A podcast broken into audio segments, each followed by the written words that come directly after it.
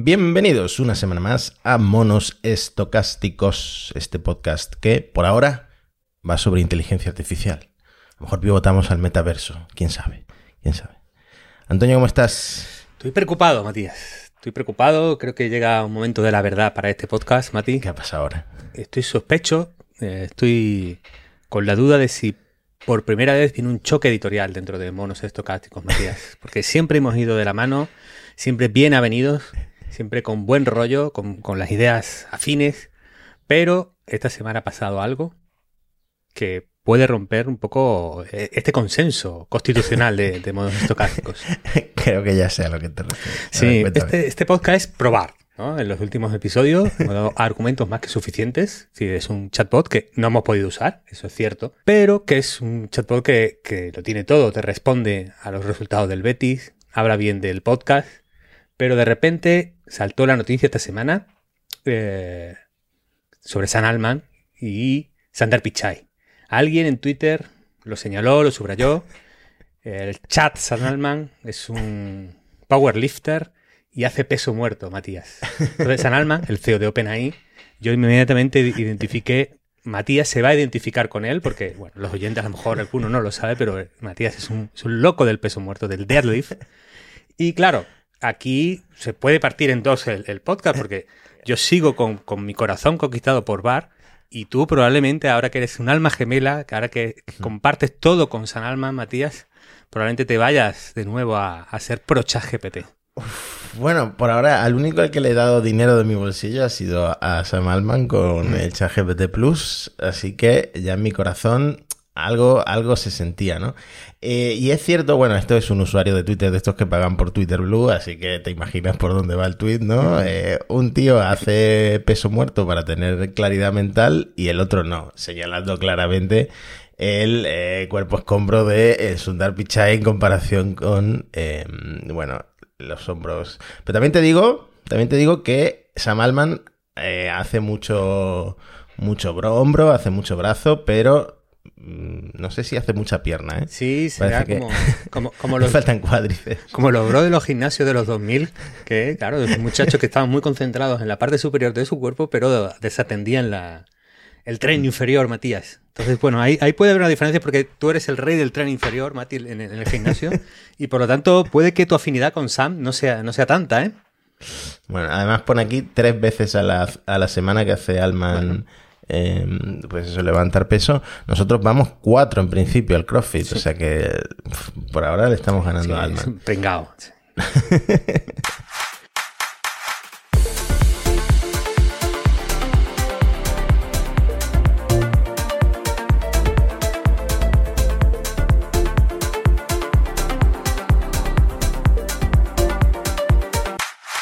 Vamos con las noticias de la semana, a ver qué está pasando en la inteligencia artificial. Bueno, el primer tema que te traigo, Matías, es eh, es súper divertido y va de legislación.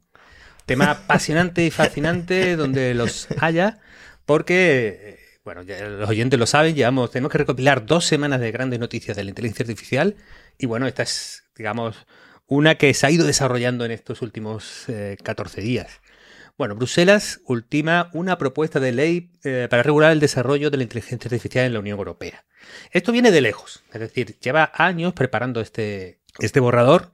Eh, lo que pasa es que, de alguna manera, los últimos avances creo que han enviado con, con el pie cambiado a la Unión Europea. Eh, en una historia que sorprenderá a muy pocos, los esquemas bajo los presupuestos bajo los que se estaba legislando no contemplaban la explosión, por ejemplo, de la inteligencia artificial generativa. Así que, bueno, de momento es un mero borrador, que además no, no, no está terminado, y que, bueno, en lo más destacable podríamos decir que incluye cuatro niveles de riesgo para los sistemas de inteligencia artificial y cada nivel de riesgo tendrá pues unas exigencias para su desarrollador diferentes.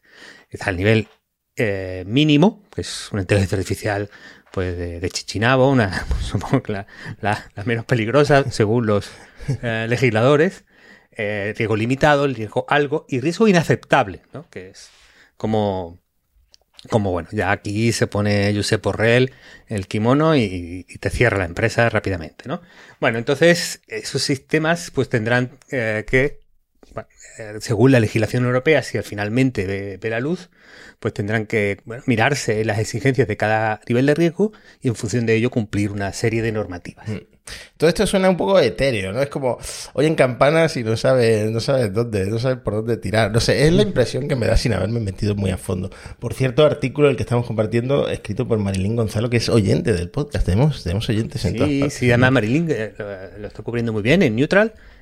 Todo este tema y además ella lo plantea ah, de una manera interesante porque una de las grandes dudas de esta legislación es ChatGPT Midjourney, Stable Diffusion, todo lo que estamos usando ahora, eh, Bing Chat, BART, todo esto, ¿dónde queda? ¿Es eh, de riesgo bajo, de riesgo alto? Eh, por poder generar deepfakes son inaceptables? Bueno, se hizo la recomendación en la anterior presidencia de la Unión Europea de que fueran considerados de riesgo alto. No inaceptable, pero sí de, riesgo alto, lo cual los inclusaría en los que más, de alguna manera, más obligaciones tendrían para con la norma si se aprobara. Y bueno, hay una disposición final que parece que ha entrado como de última hora eh, para ser considerada, que tiene que ver con cómo se entrenan los sistemas de inteligencia artificial generativa, que deberán declarar eh, si se han entrenado con contenidos protegidos con derechos de autor. Entonces, esto nos devuelve a todo el debate y toda la discusión que tuvimos en el penúltimo episodio, Mate.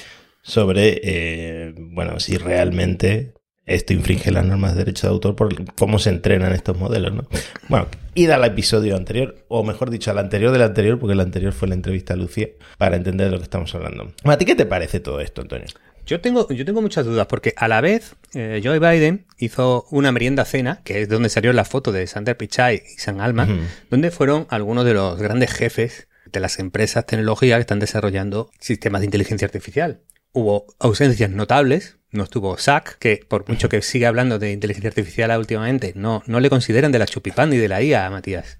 Bueno, pero espérate, mira dónde estaba. Lo tengo aquí, lo tengo aquí estaba ganando un campeonato de Jiu-Jitsu.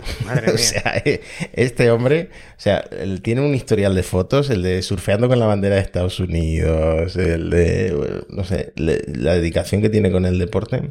Pero bueno, como, como, dice, como dice el propio Sam Altman, ¿no? Hay que mantener la mente clara, estando saludables para, para luego ponerte al lío con la inteligencia artificial. Pues te tengo que contar. Tengo un sobrino campeón de Europa de su edad, el, bueno, cumplir 17, de, de Jiu-Jitsu. Entonces ya tengo dos colocados. Tú en el puesto con San Alman y mi sobri José, el mejor del planeta, eh, con, con, Suki. Bueno, ver Jiu-Jitsu bien, inteligencia artificial de momento no lo, no lo consideran.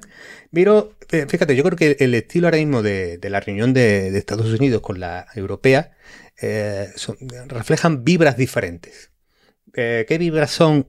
O por lo menos me da a mí esa impresión, Mati. los estadounidenses se han reunido en oye, nos reímos con vosotros, no hagáis cosas malas. Vamos a, vamos a estaros observando, no hagáis cosas malas, ¿vale? Tened, gastar cuidado, ¿no? Como decían las abuelas. Y la Unión Europea no, no, no, no, hay que legislar rápido, pronto, que todo el mundo sepa que vamos a legislar, hay que legislar, hay que poner leyes y hay que poner normas ya. Entonces yo creo que estamos en momentos mm, bastante diferentes. De hecho, Estados Unidos ha creado un fondo para financiar investigación en inteligencia artificial, es decir, lo que hablamos en ese episodio, que, que nadie espere que Estados Unidos vaya a sabotear a una de las grandes industrias del futuro en la que ahora mismo va líder. Eso no va a pasar.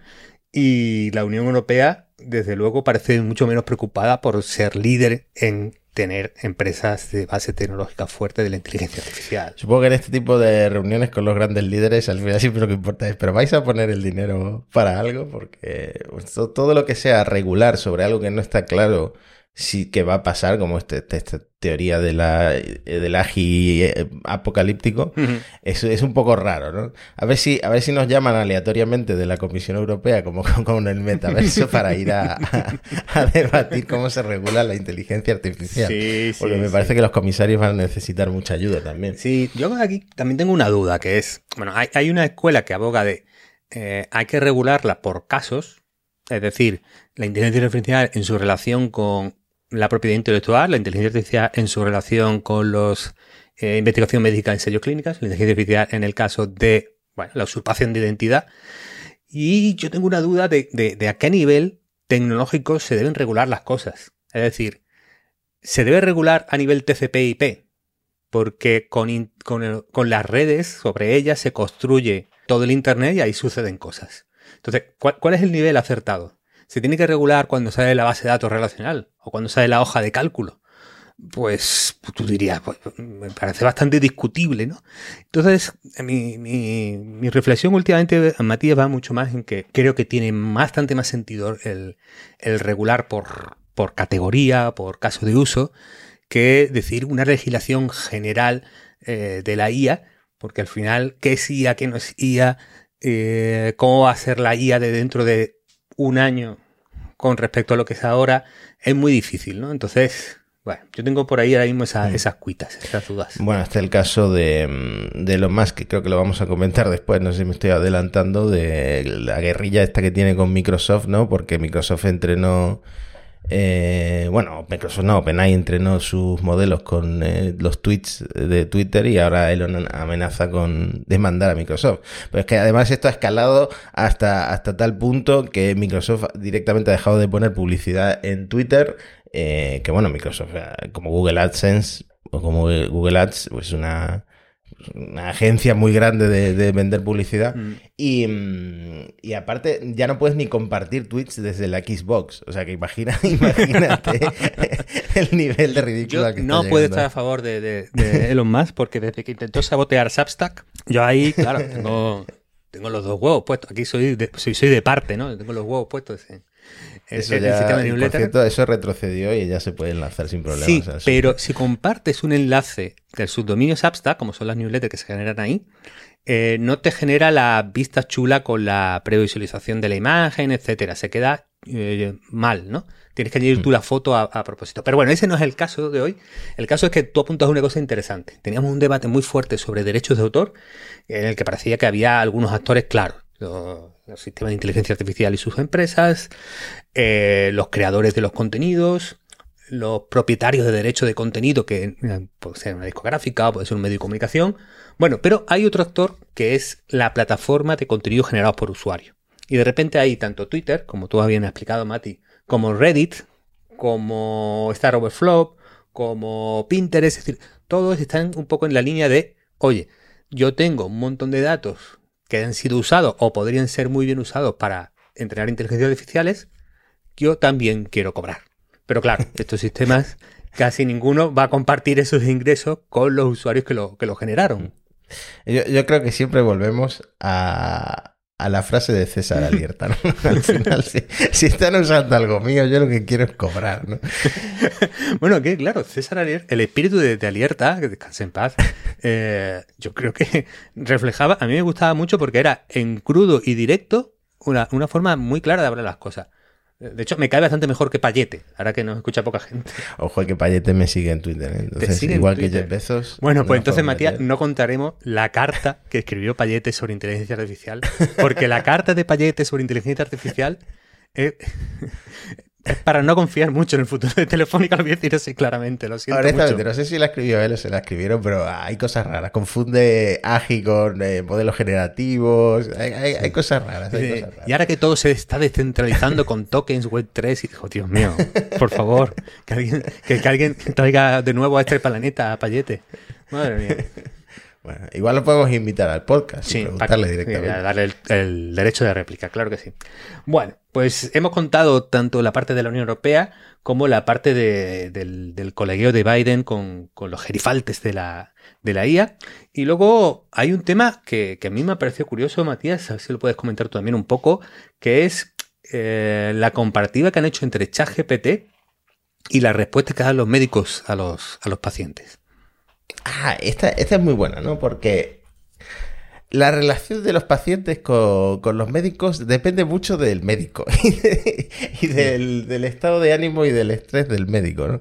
Entonces, ha habido un estudio que dice que ChatGPT derrota a los médicos en eh, respuesta a pacientes, ¿no? Un estudio que eh, demuestra que ChatGPT es preferido el 79% de las veces eh, a los médicos a la hora de responder a preguntas de los, Sí, de los pacientes. fue, fue ma- preferido como más empático y conversacional. Es decir, como más majo, ¿no? Esto es habitual. Yo no sé si tú en tu ambulatorio de tu barrio los médicos están o no un poco eh, hasta arriba de trabajo, pero en el mío eh, la relación paciente-médico se ha visto deteriorada en los últimos años eh, bastante por el, por el estrés que tiene esta gente y el número de pacientes, ¿no? Entonces, no me extraña que si tú le haces estas preguntas a, a ChatGPT directamente, te, te, te las solucione de forma más empática. Esto lo veríamos hablando incluso con el tema hasta de veterinario, ¿no? ¿A qué capacidad tiene ChatGPT de resolver consultas médicas que son serias, ¿no? Claro. Pero también de racionalizar o de poner eh, en palabras que pueda entender un paciente lo que, lo que te puede estar pasando, sí. ¿no? Yo creo que ahí está lo mejor y lo peor de la IA, es decir, esa capacidad de que no se cansa, no se estresa, es capaz de adaptar su lenguaje de un, de un, eh, de un dominio súper técnico a un lenguaje muy, muy cercano y a la vez, oye, no puedes poner a un paciente en manos de la IA y, de, y dejar que te diagnostique y te, trate porque alucina, falla, inventa, etcétera, lo que, ya sabemos, ¿no? Y además de que el trabajo de un médico no se reduce a eso de miro una analítica y te digo cosas, ¿no? Sino que de la, conversación y el conocimiento del paciente se derivan muchos otros temas, ¿no? De todas maneras, yo mantengo mi, eh, a, mi doctora, de la, que me encanta ir a verla, ¿eh? no, no porque quiera estar malo, pero soy muy fan de ella. Además, hablamos muchas veces de, de entrenamiento, de cómo lo llevamos cada uno. Está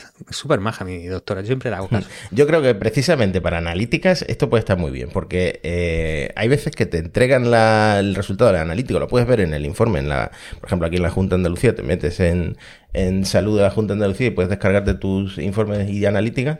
Esto se lo pasas a chat PDF, que es mi servicio favorito. Claro. A lo mejor no lo he probado, pero a lo mejor le preguntas, ¿qué significa esto que tengo alto? Y me dice, mira, estás comiendo carne o no sé, ¿sabes? Puede ser, esto llevado a un, a un terreno de explicar de forma simple cosas complejas puede estar chulo. Por cierto, hablando de esto, ¿has probado Pi?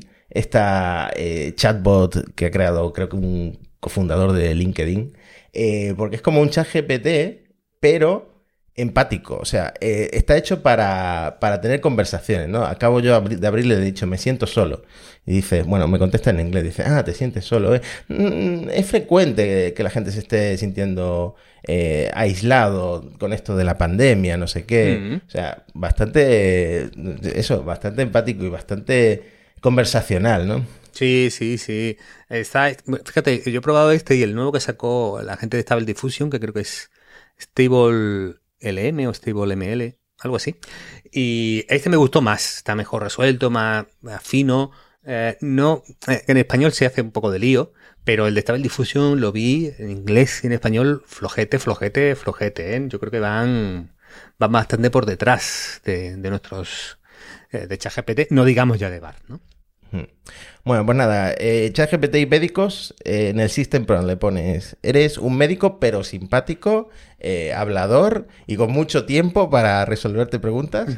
Y esto, no estamos en Puerta Grande de enfermería, pero esto va para Puerta Grande. Esto va para adentro. Y bueno, hablando de, de gente que está llamando la atención, Geoffrey Hinton, uno de los Uh, este yo le ha dado que hablar. Sí, además que todo el mundo le ha gustado eso de el padrino de la IA. ¿No? El padrino, el padrino de, la, de la IA, IA, sí. Sí, le ha gustado a la gente. Yo, eh, bueno, este hombre es un, es un, genio de redes eh, neuronales y de aprendizaje profundo. Eh, lo que pasa es que se está compartiendo mucho la noticia de que se va de Google como si fuera por sus propias preocupaciones, por, cómo se está tornando todo y hacia dónde se está dirigiendo todo, pero el, este hombre tiene 75 años. Tendrá que descansar, ¿no? Tendrá que irse a su casa algún día. Además, me imagino que estaría cobrando un pastizal como asesor o no sé, algún puesto de estos suaves en, en Google, así que... Bueno, yo creo que de alguna manera, hombre, es... Eh, Geoffrey Hinton, además, yo no sé si lo llegué a estudiar en la, en la carrera, porque, bueno, eh, en su investigación hay, dos elementos clave, la, la backpropagation, la retropropagación, y bueno, que yo creo que avanzó, fue uno de los que más avanzó, el, de los pioneros en, el no supervisado, que es clave en todos los, todos los generadores de texto que estamos, viendo ahora, pero a mí me da la impresión un poco de, jubilado de la IA, ¿no? De, bueno, de señor que deja su trabajo y empieza a decir, uff, qué mal está todo y que y estos chavales que están haciendo ahora cosas eh, no, no, no, lo están haciendo bien. De todas maneras, fíjate, yo creo que hay una contradicción en términos con, con la postura de Hinton y de, de otros grandes, ¿no? De, de, de otros grandes eh, investigadores, que algunos de los cuales firmaron la carta famosa, que es Oye, tan bueno no sois prediciendo el futuro ustedes, ¿eh? Es decir, lo que no puedes decir a la vez, yo he hecho varias de las tecnologías clave para los sistemas de inteligencia artificial que hay ahora y puedo predecir que los sistemas de, inteligencia artificial van a causar todas estas catástrofes y problemáticas. Bueno, pues tío, tú eres el que ha contribuido a ello. Si, tan com- si eres tan bueno prediciendo lo que va a pasar, lo habrías predicho hace 20 años cuando descubriste todo esto y no lo habrías hecho, digo yo, ¿no? No sé, no estoy muy convencido de la postura de, de estos, de estos amigos. ¿eh? Bueno, pues el padrino de la IA que nos deja, pero he visto por ahí que hasta Elon Musk lo ha contactado, ¿no? Para que se una a su club de... no sé cómo llamarlo, los, los villanos de la IA, los anti-IA, no sé. no Claro, sé. pero desde su punto de vista son los buenos, ¿no? A mí, me- a mí me recuerda el tío ese que escribió El Señor del Anillo desde el punto de vista de los orcos, que era un colega que hizo ese libro. Pues nada, los orcos de la IA. Para ellos, entonces. nosotros somos los, bueno, nosotros no somos los malos, nosotros estamos aquí como viendo la cosa pasar, pero, pero bueno, ese es otro tema. Y bueno, quien ha dicho la cosa más gorda estas, estas semanas, Mati, es el nuevo flamante CEO de Google DeepMind, Tu amigo Hassabis. Es el amigo Hassabis, que es otro de los investigadores estrella de- del mundo de la IA de los últimos 20, 30 años, que bueno, que, que, que, bueno, ha dicho muchas cosas en una entrevista del Wall Street Journal, pero hay una interesante que es que él cree que de la inteligencia artificial general podríamos estar a unos pocos años, quizás a una década, Matías. A una década. mm, Yo no estoy preparado, verás. ¿Pero para qué vamos a usar la, la- Ya tenemos modelos multimodales. eh, ¿Para, para qué vamos a usar la, la AGI que no tengamos ahora? Claro, eh, de hecho, hay un debate sobre lo que es la AGI. Decir, la inteligencia artificial general a veces se interpreta como, o sea, eh, dicho que como inteligencia artificial fuerte, por distinguirla de, bueno, de los siempre casos muy específicos. ¿no? Esta IA juega al ajedrez, esta IA eh, reconoce gatitos en las fotos, esta IA traduce. Bueno, una general, pues tiene una inteligencia capaz de, de superar esos, esos casos de uso estrechos y servir para todo, entre comillas, y además lo haría a un nivel similar al de los seres humanos. No hay gente que usa el, término inteligencia artificial a nivel humano, pero eso va a ser un poco imposible. ¿Por qué? Porque estos sistemas ya sabemos que en algunas cosas siempre van a ser mejores que nosotros. Es eh, Si al final esa IA tiene eh, la capacidad de cálculo de un ordenador, ya sabemos que es mejor que un ser humano calculando. Pero bueno, lo que se espera es, es, ese, es ese punto. A un nivel parecido, similar a los humanos, y que no esté eh, constreñida a un, a un, solo caso de uso. Entonces, ¿para, ¿para, qué le vamos a usar? Pues, pues bueno, eh, es una buena pregunta. ¿O ¿Para qué nos van a usar ellas a nosotros? ¿Eh? Igual ese es el enfoque correcto. Mira, el, el, enfoque correcto a lo mejor es el de tu amigo de los pesos muertos, eh, San Alma, que dice que él personalmente cree, bueno, estos son hay gente que dice que Alman ha dicho esto, ¿eh? no, no lo ha publicado ahí a, la, las bravas, que necesitarán 100 mil millones de dólares de capital para desarrollar la inteligencia artificial general. Entonces, bueno, eh, se conseguirá, no se conseguirá, pero mientras Sam está pidiendo perras, Matías. claro, que a Sam hay que ponerle lo de solo veo tweets tuyos pidiendo perras, porque ya tienes suficiente, suficiente dinero de Microsoft. Y ahora, ¿de dónde vas a sacar estos 540 millones? Vale, yo te propongo, Mati, que el próximo capítulo vamos a hacer un especial artifici eh, inteligencia artificial general y, y, cómo, podemos pensar alrededor de ella. Yo soy escéptico, yo realmente no creo que con los modelos de, de, de Deep Learning se vaya a crecer muchísimo más, pero bueno, es que el amigo Hinton, el jubilado de la IA, yo ya no lo llamo el padrino de la IA, yo lo llamo el jubilado de la IA, que, está haciendo, bueno, dando entrevista a todo el mundo, ha pasado por el país y una de las preguntas es, le preguntan cuándo cree usted que llegará esto de la IA general. Y Hinton dice de 5 a 20 años. Bueno, claro, esto es como en los concursos de la tele, ¿no? Si te dejan decir un rango muy gordo, pues tienes más probabilidad de acertar, ¿no? Bueno, Hinton antes, hace unos años, era más pesimista y ahora pues, pues ve la cosa mucho más cerca. Pues nada, unos dicen 10, otros dicen 5 a 20, así que la cosa está un poco a la vuelta de la esquina, tú y yo lo vamos a vivir. Igual llega antes que la llegada a Marte, ¿no? De, de la NASA o de los chinos, puede ser, puede ser que lo veamos. También te digo, eh, estamos hablando de la AGI, que me imagino que serán modelos gigantescos, y eh, al mismo tiempo Google le está temiendo a los modelos más pequeños, ¿no? Sobre todo a los open source. Sí, se ha filtrado. Claro, eh, nadie lo ha confirmado muchísimo.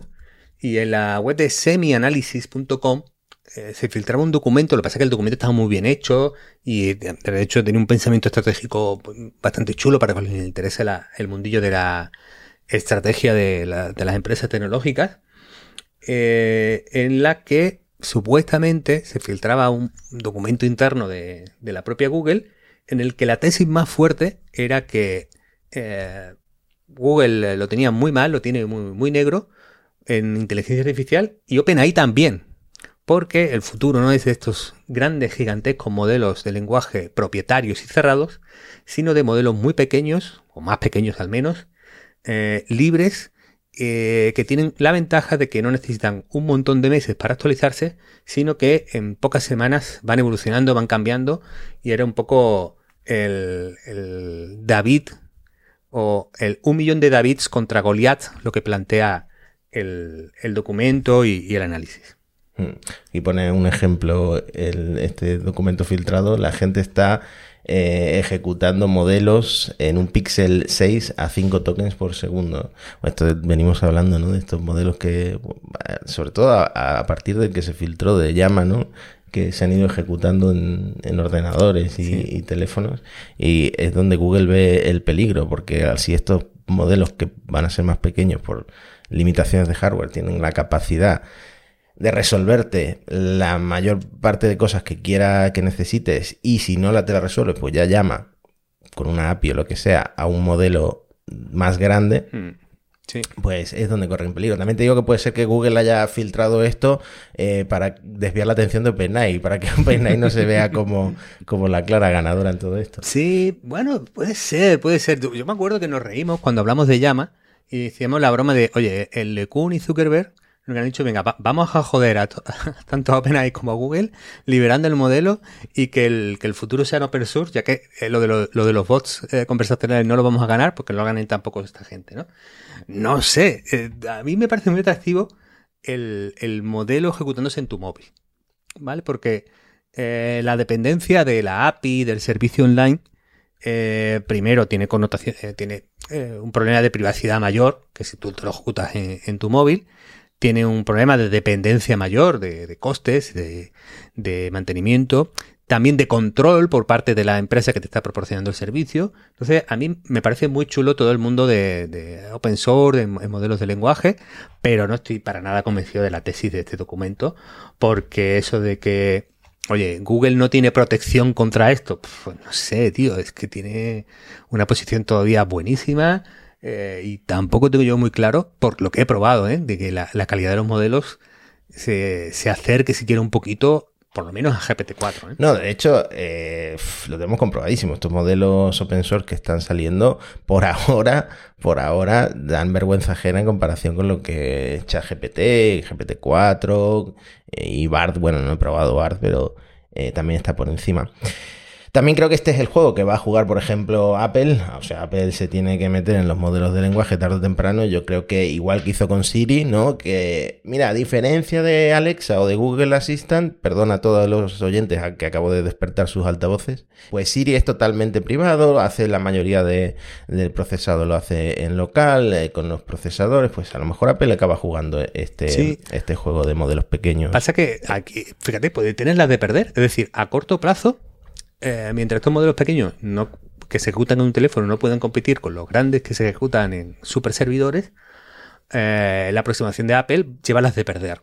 Es decir, si es verdad, y por lo menos lo han dicho, lo han rumoreado, lo han, anticipado, que Amazon va a convertir a, va a pasar Alexa al estado del arte de tecnología, a un GPT-4, de repente eh, Alexa va a estar como ocho sistemas solares por encima de Siri si tú mm, te mantienes en que no, no, no, todo local, nada sale del teléfono, etcétera, pues oye, eh, no vas a poder competir, por lo menos con, con cómo está la cosa actualmente. Sí, totalmente. No, y de hecho, si tú pagas el chat GPT Plus, que tienes acceso al GPT 3.5 Turbo, la velocidad a la que te responde eso es mayor a la que te responde Siri o te responde un Google Assistant. O sea que eso ya se puede trasladar a un teléfono de alguna forma. Hmm. Y lo veremos en próximos sistemas operativos, seguramente. A lo mejor en el Google I.O., que es esta semana, vemos Amigas algo. y amigos estocásticos. Eh, Esto se está grabando antes del Google I.O. Lo mismo bueno, han presentado la releche de la inteligencia artificial. Yo creo que algo tienen que decir. No, no pueden decir, venga, tenemos cacharritos nuevos. No puede ser solo eso. Eh, sí, sobre todo Sander Pichai quiere comerse el turrón este año. Y bueno, pues ya hablaremos y discutiremos la, Google I.O. De todas maneras, eh, se filtró de que Google, en este proyecto Magic del que hemos hablado alguna vez en el podcast quieren hacer una renovación de la búsqueda que va a ser más visual, más personal y más humana. Y lo de la más humana, no sé yo cómo lo, van a conseguir, pero bueno, al final es que van a meter el chat, eh, van a meter, como, eh, supongo que más contenido multimedia, y van a meter la parte conversacional, pero que no molesta a los propietarios de sitios web. Es un poco lo que ha trascendido del plan del- de, de la renovación del buscador de, de Google, ¿no? Pues poniendo el enlacito al final, ¿no? Sigue leyendo en eh, shataka.com, si no, no sé cómo, cómo van a hacer. No sé, yo, bueno, si hay algún editor de medios que nos está escuchando, yo cada vez estoy más convencido que el Evergreen le quedan dos o tres años, no creo que mucho más, y que esto se reconfigura y que nos va a llevar de nuevo a peleas y preguntas de ese concepto de hemos alimentado a quien nos va a matar, ¿no? Bueno, está ahí. Hoy estamos pesimistas, ¿no? Ha sido una semana, bueno, un par de semanas, porque el episodio anterior fue de Sí, entrevista. hacemos, pa- pasamos, porque yo creo que hay cosas divertidas en este podcast, pero están envasados o haciendo la Basadísimo o haciendo la ciencia. Venga, pasemos a basados o haciendo la ciencia. Tienes a Joana Stern aquí. La verdad es que Joana Stern le cae bien a todo el mundo, pero a mi gusto se esfuerza demasiado en, en- en- en ser siempre original. Sí, es verdad que se esfuerza mucho, Joana es muy creativa. El mundo de la IA yo creo que no le viene bien a la Joana, porque ella se esfuerza tanto y a lo mejor gente mucho más vaga, no, no voy a decir que nosotros, pueden conseguir resultados similares a lo que, eh, a lo que ella ha hecho. Cuéntame un poco, un poco lo que ha montado esta vez, Mati. Pues básicamente un clon de sí misma con estas Eleven Labs y todas estas aplicaciones y plataformas que se están usando para clonar voces, para clonar incluso eh, un vídeo de sí misma y luego engañó pues a alguien de su familia, a, eh, Ivan Spiegel, el CEO de, de Snap. eh, y bueno, ya habíamos hablado de dobles con tu voz y con eh, incluso con tu cara. Y esta mujer lo ha llevado al punto de engañar a la gente en- entrevistando a, a Evan Spiegel. ¿no? Sí, a mí me ha decepcionado, Joana, porque oh, me he sentido un poco frustrado, Matías. Es que nosotros ya hicimos la divulgación, es decir, ya hemos explicado el mecanismo para que todo el mundo sepa si eres tú o una IA, que es hablarle de molletes, de panes andaluces, en el que tú, pues, haciendo eso, ya automáticamente la gente sabe si eres el de inteligencia artificial o eres el normal. Pero a pesar de nuestro esfuerzo divulgativo, Joana se, se ofusca y se empeña en un, en un callejón sin salida, Matías. He pensado en otra fórmula, Antonio. Hoy ha tocado correr en el CrossFit. Sí. Eh, si yo algún día digo, me encantan las clases de correr en el CrossFit, no soy yo.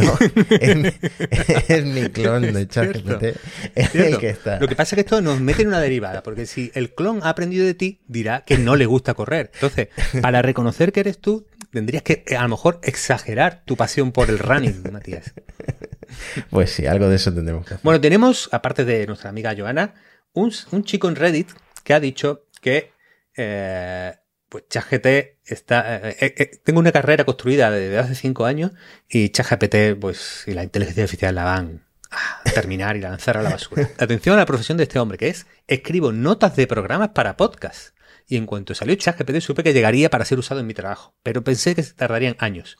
Hoy mi tercer y mayor cliente me ha dicho que se están pasando a las notas de programas creadas con IA.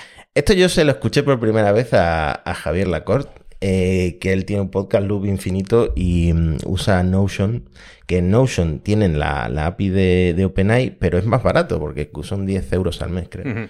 Y, mm, y usa Notion para resumir la, el guion de sus podcasts. ¿no? Sí.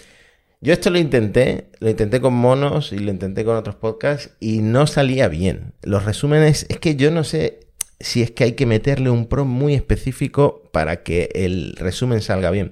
Pero se notaba demasiado la mano de ChatGPT y no, y no era muy útil. Ahora, Mm. ahora, en Cuonda, que es donde alojamos el podcast, están transcribiendo todos los podcasts con Whisper. O sea, ya hay inteligencia artificial en todos lados, hasta en Cuonda. Y mm, esa transcripción yo no he probado en chutarla de alguna forma, habría que dividirla por el tamaño de la transcripción. A ChatGPT o, o a Bing o a lo que sea y de ahí sacar un resumen Qué buena idea, Mati. para la descripción del episodio. Pero- Eso habría que probarlo. El problema, Mati, es que la cosa no se queda aquí porque me crucé con uno de estos chavales entusiastas de Twitter que hacen hilos de cómo cada día hay una revolución que lo cambia todo. Y esta semana era el ChatGPT con acceso a Internet. Es uno de esos plugins y modalidades. Ya sabemos que ChatGPT en principio es la experiencia inicial. Lo que planteaba es que puedes hablar con el modelo que está preentrenado y sus últimos datos son 2021, pero al igual que, por ejemplo, hace Bing Chat, pues puede acceder a Internet gracias a esta idea de los plugins que hemos explicado en el podcast en otra ocasión. Pues claro, él hizo este ejemplo. Le dijo a ChatGPT, busca las últimas noticias de inteligencia artificial y colócala en una tabla con fuentes y resúmela. Y entonces yo estaba diciendo, claro, esto que hace Rogue One Cheun, eh, si tú, una vez que has hecho la recopilación de las noticias de IA, eh, las has resumido y ya solo falta que alguien diga y que las locute y de repente ya tienes el podcast semanal de inteligencia artificial, Matías, pues hecho con, con pura IA. Está, está todo ahí. Yo creo que tú y yo en esto estamos a salvo, Antonio. ¿Tú porque eh, tú y yo, yo creo que la gente nos escucha pues porque somos tú y yo, ¿no? Mm. Y de vez en cuando metemos ahí un chascarrillo, Mm. eh, metemos ahí alguna opinión. Yo creo que ¿sabes qué podcast corre en peligro? Eh, los que son de leer noticias y los que están muy guionizados. Puede ser. Para mí esos son... Mm. Sí, porque de hecho ya hay resúmenes de noticias. El otro día me puse a escuchar uno que creo que era de Hacker News. Eh, un resumen de noticias de, de todas las noticias de Hacker News del día. Y claro, el- la síntesis de voz está tan avanzada que es como que si te lo estuviera leyendo una locutora profesional y en cinco minutos tienes todas las, las noticias escuchadas. Y tú sabes que yo soy muy de escuchar cosas en el coche. Y mm, eh, es tentador, es tentador, la verdad. Pero yo creo que los podcasts como el tuyo y el mío están más a salvo. ¿eh? Vale, pues yo de momento tengo que que Joana no está basada porque no usa la técnica del mollete ni del running, por lo tanto ha hecho la ciencia, pero no, no, no consiguió basarse. Este chico de, pobre que, ve perecer su empleo, pues claro, tampoco resulta basado, ¿no?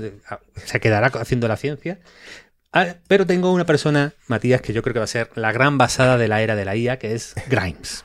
Grimes, que ha seguido con su tema, ya lo habíamos comentado, ¿no? Que ella quería dividir a la mitad todo lo recaudado con las canciones que hacen con su voz, eh, con la IA, y eh, ahora directamente ha presentado un software con su voz basado en inteligencia artificial, que es elf.tech, eh, buen dominio, por cierto, y ahí te invita pues a, subir tu propia voz, a, a grabar eh, cosas que luego se traducen a la voz de Grimes, ¿no? Porque si alguien no canta bien o quiere hacer su propio tema, pero con la voz de Grimes y luego llevarse el 50% del dinerito. Por cierto, no es totalmente libre. Dice que van a hacer, eh, eh, van a tirar por infracción, infracción de copyright las canciones que sean tóxicas o que tengan letras tóxicas. Que bueno, esto a Grimes al estar un poco en el círculo de, de Elon Musk puede llegar a pasar, ¿no? Que empiecen a, que las canciones transfobas a llover y cosas así.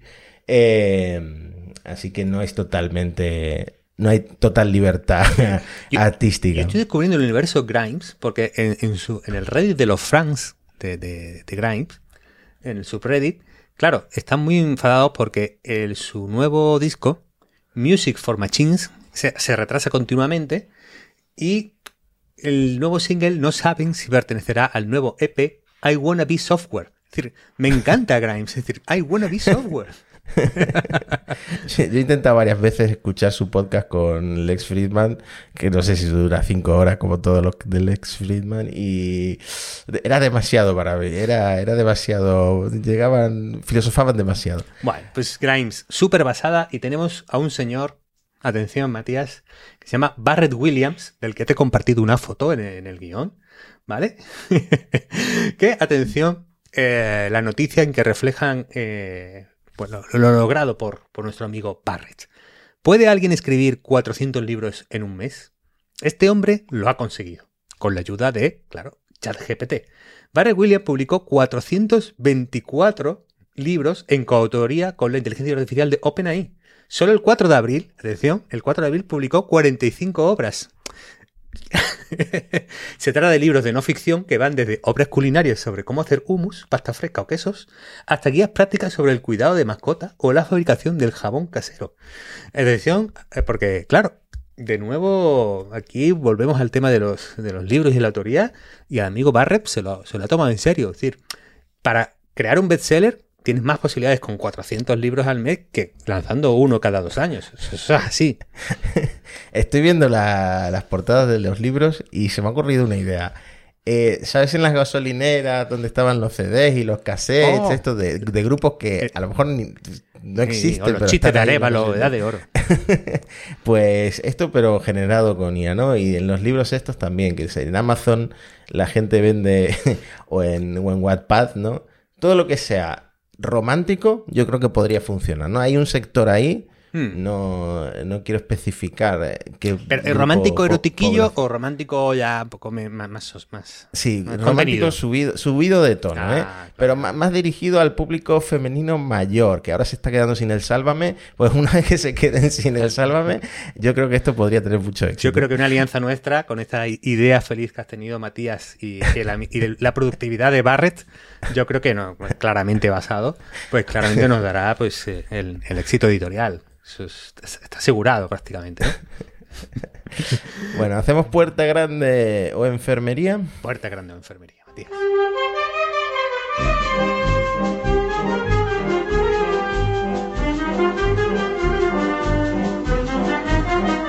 Estamos acumulando las secciones chorra una detrás de otra, Mati, y a mí me preocupa una cosa que es que en el Puerta Grande creo que los, los, meses iniciales de, esta fiebre de la IA había más disparates y había más ideas un poco locas, ¿no?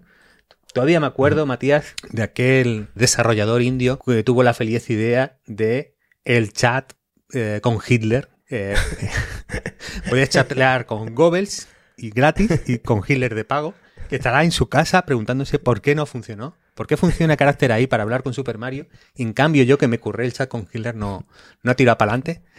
Pero bueno, alguna cosa hay, alguna cosa hay, Matis, en, la puerta grande enfermería. Bueno, la primera que has puesto en el guion ya me ha empezado preocupando, ¿no? Boston Dynamics ha probado poner ChatGPT en uno de sus robots.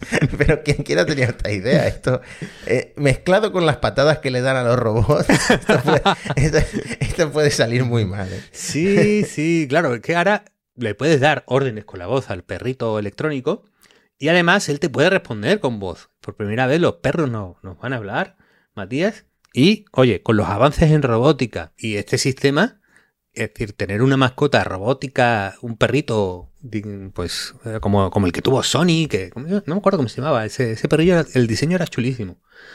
Pero yo lo veo claro, Mati. Yo creo que tener un perrito electrónico que además nos está cagando por todas partes, tiene su, futuro, ¿eh? Sí.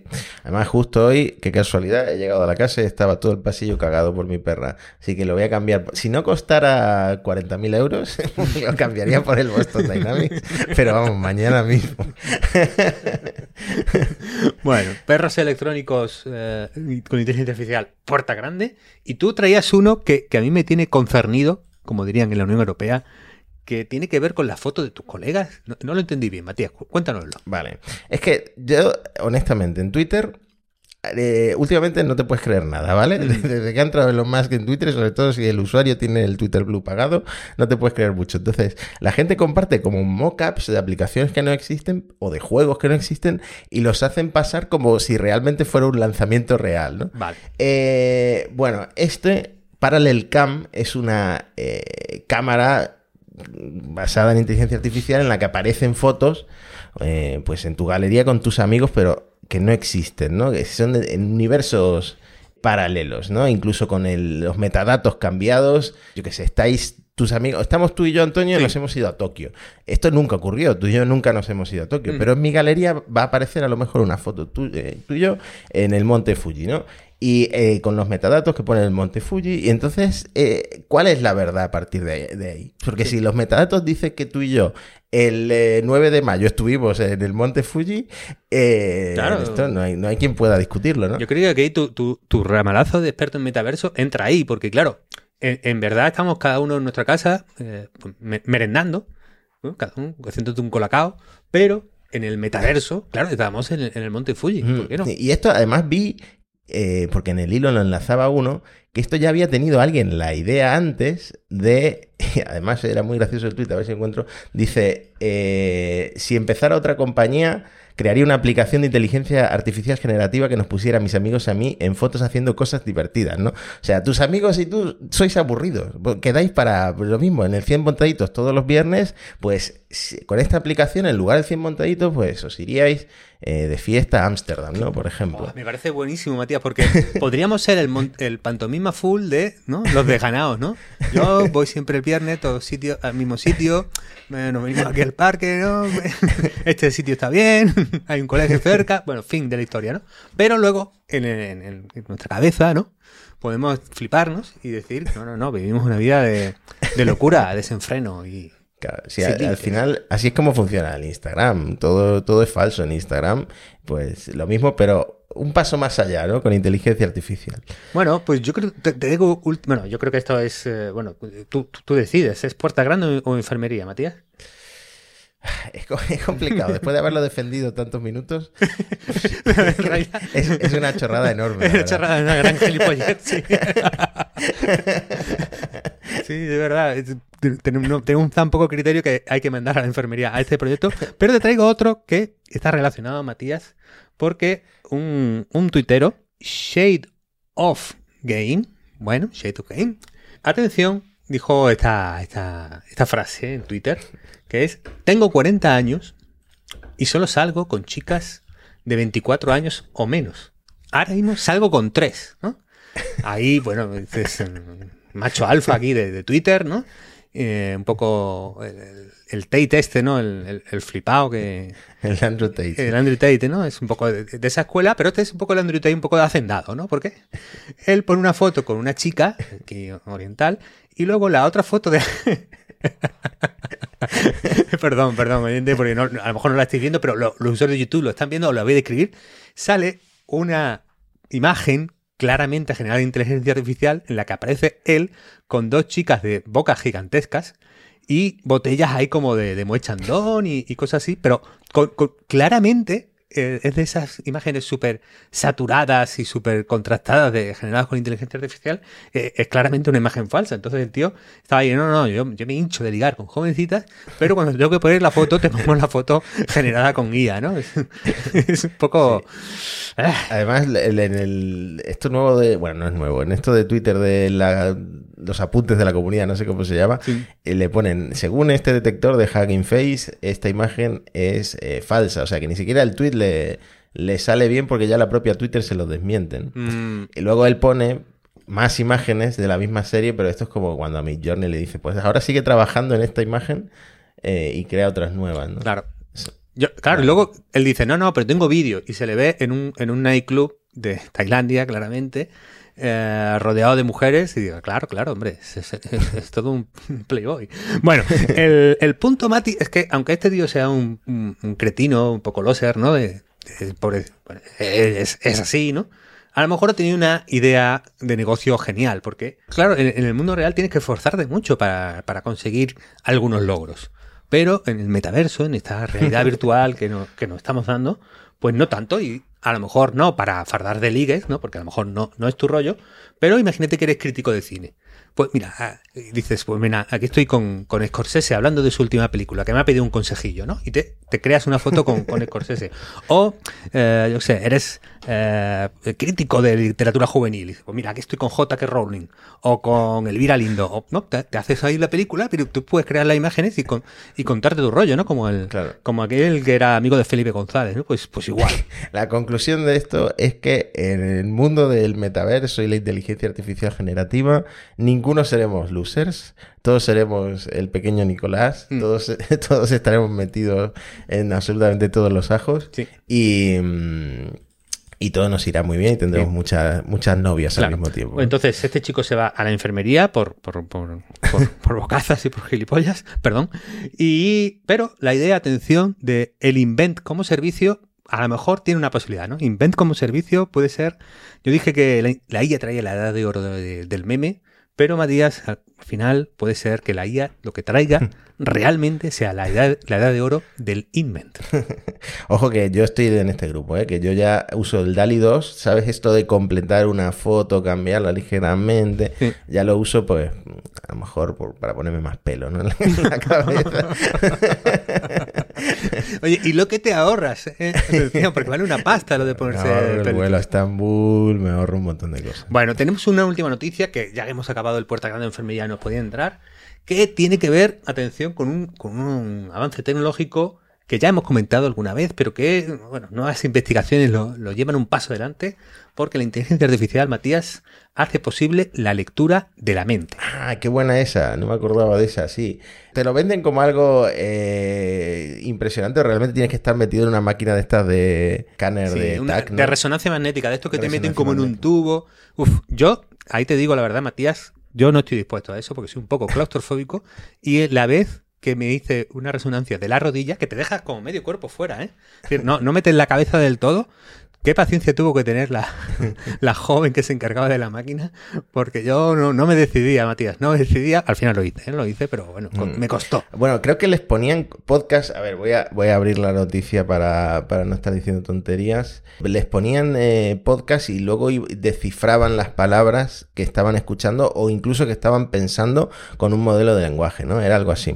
Sí, sí, sí, justo eso con, con escucha de podcast. El 50% de las veces el texto generado coincidía con el significado de las palabras originales. La imagen de abajo muestra que las palabras exactas no siempre coincidían, pero se captaba el significado general. Bueno. O sea, ya estamos, ya estamos a un nivel de IAS leyéndonos la mente. ¿no? Sí, sí, sí, seguro que las agencias de seguridad de muchos países están atentos a, a estos avances. Eh, yo creo que hay dos casos de uso. Uno es, claro, la, la gente que tiene problemas de comunicación, que realmente no puede hablar, pues bueno, esto podría ser un uso realmente extraordinario para poder comunicarnos con ellas, lo cual, y que ellas se comuniquen con nosotros, por supuesto.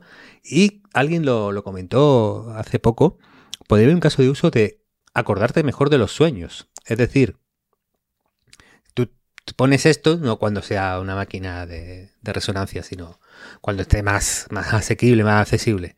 Y de repente tú puedes, eh, como eh, si trabajar además con imágenes, podrías recrear tus sueños y vértelos por la mañana mientras te toman los cereales, ¿no? Pues yo creo eso, eso me parecería muy chulo, eso me gustaría a mí, Mati. Me ha gustado esa idea. Además, mis sueños parecen, ¿sabes? Estas primeras imágenes eh, creadas con redes neuronales de Google, que eran básicamente sueños, porque eran como mezclas raras y como etéreas de cosas. Pues así son mis sueños, son muy raros. Así que molaría que primero lo tradujera al texto y luego el texto lo pasara como prompt a mi journey y crearan y recuperaran la imagen del sueño. Sí, sí, sí. Además, relacionado con esto, en China han conseguido sincronizar el cerebro de un mono con un ordenador en un experimento pionero en el mundo. Por aquí, bueno, está un poco a- en la línea de la una de esas empresas de Elon que tú tanto te sabes cómo se llama esta. Sí, Neuralink. Ya- Neuralink. Lo que pasa es que desde que mataron a una veintena de monos no se oye mucho de Neuralink. Pero bueno, parece que lo de los chinos es menos invasivo. ¿no? Sí, dicen que bueno, la cirugía era poco invasiva, no sé yo, porque implantan un, un electroencefalógrafo en las paredes cerebrovasculares de los monos para leer las, las señales, ¿no? Y que, bueno, el- los monos pudieron controlar brazos robóticos con, con el pensamiento. Deberíamos de- eh, dar más noticias sobre monos, ¿no? Porque al final Sí. a lo mejor la gente viene a monos estocásticos esperando escuchar cosas sobre monos Sí. y, y no, y no se lo Bueno, ofrecemos. tiene ¿no? una sección, ¿no? Como, a lo mejor si ya no hay tanta puerta grande de enfermería, pues un poco de monos, ¿no? Fíjate que estoy viendo una serie en Netflix de chimpancés. Es que claro, nosotros nos llamamos monos, pero a mí los que me gustan son los, los chimpancés y los, los bonobos, ¿no? Porque yo he sido un poco friki de esto, me he leído lo- los libros, he visto cosas de, eh, bueno, sobre todo de Fran de Wall, me he leído mucho. y, me interesan mucho las cosas de, los investigadores de, monos y de chimpancés, de bonobos y todas estas esta cosas. Y hay una serie en Netflix que es el, el Succession de los chimpancés, Matías. Está súper guay. Es una serie corta, no, es muy larga. Y yo se la recomiendo a todo el mundo. Es como Succession, pero en chimpancés. Y filmado en, el hábitat natural y en las condiciones naturales de, los, de estos simios, ¿no? Eh, estos primates. Así que yo la, recomiendo mucho y bueno, creo que no podemos acabar el podcast de mejor manera que elogiando la, esta nueva corriente de, series con, grandes monos. Pues nada, me alegro de que otros monos también estén triunfando eh, en este mundo de la creación de contenidos, aparte de nosotros.